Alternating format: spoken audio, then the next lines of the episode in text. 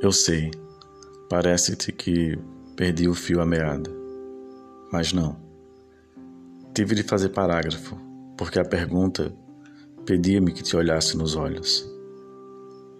E sabes que me perco sempre em qualquer um dos lugares onde guardas a ternura. Sandra Costa